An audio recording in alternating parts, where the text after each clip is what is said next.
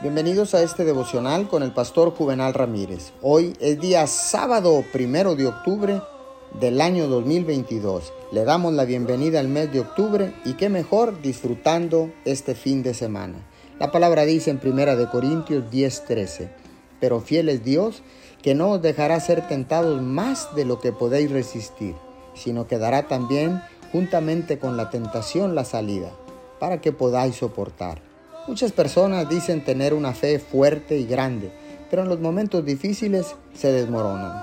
Sienten que Dios los ha decepcionado, pero tiene que recordarse a sí mismo que Dios tiene el control de esa tormenta. Nada sucede por suceder, nada pasa sin el permiso de Dios.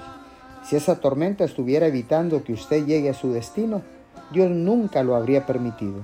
Si esa persona que lo dejó o esa dificultad financiera o esa situación legal estuvieran deteniendo el plan de Dios para su vida, Él nunca lo hubiera permitido.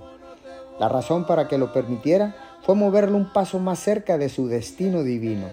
En lugar de usar su fe para intentar alejar todas las dificultades mediante la oración, debería usar su fe para creer que cuando los vientos dejen de soplar, usted estará exactamente donde Dios quiere que esté. Señor, gracias porque ahora sé que no hay prueba que yo no pueda soportar, porque juntamente con esa prueba, Señor, tú nos darás la victoria. Te damos gracias en el nombre de Jesús. Amén y amén.